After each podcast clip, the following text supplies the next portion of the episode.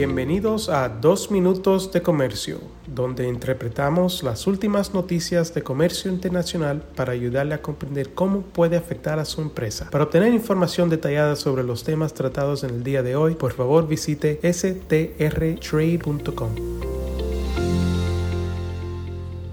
Hola, mi nombre es David Olavi, soy uno de los abogados de la firma en las oficinas de Washington, D.C. Y hoy quiero hablarles acerca de la Cumbre de las Américas que se lleva a cabo esta semana en Los Ángeles.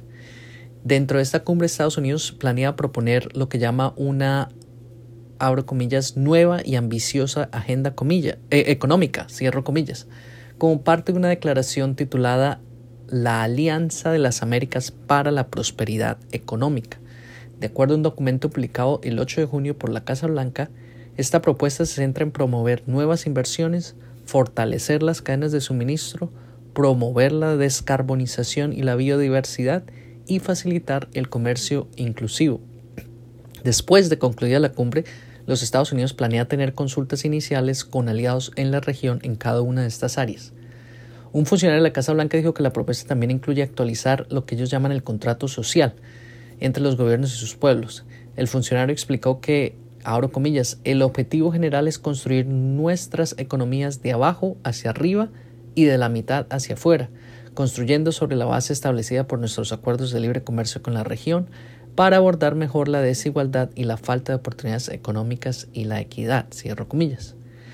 Queda por ver qué puede alcanzar esta cumbre de las Américas. Durante varias semanas ha habido preocupación sobre si la cumbre iba a tener lugar después de que varios líderes de países en el continente se quejaran de la exclusión de Venezuela, Nicaragua y Cuba.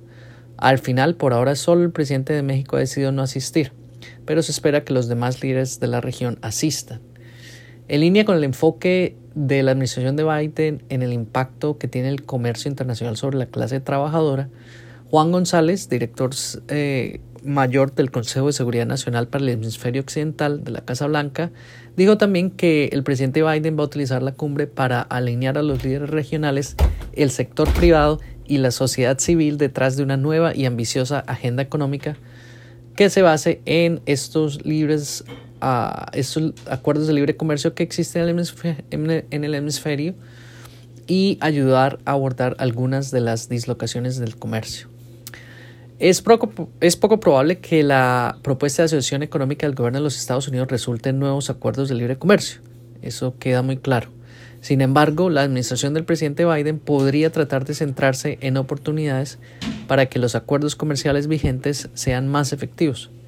Por ejemplo, algunos empresarios han sugerido el potencial de integrar todos los TLC en el hemisferio para que los bienes fabricados con componentes de otros socios en la región puedan ingresar al mercado estadounidense libre de aranceles. veremos pues qué otras ideas y qué cosas concretas pueden ocurrir detrás del lanzamiento de esta nueva alianza de las Américas para la prosperidad económica. Muchas gracias.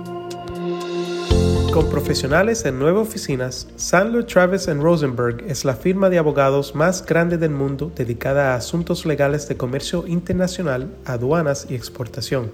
Este podcast es exclusivamente para fines informativos y no constituye un servicio legal. La contratación de un abogado es una decisión importante que no debe estar basada solamente en publicidad. Pídanos que le enviemos información gratuita por escrito sobre nuestras cualificaciones y experiencia. Envíenos un correo a strespanol.strtrade.com.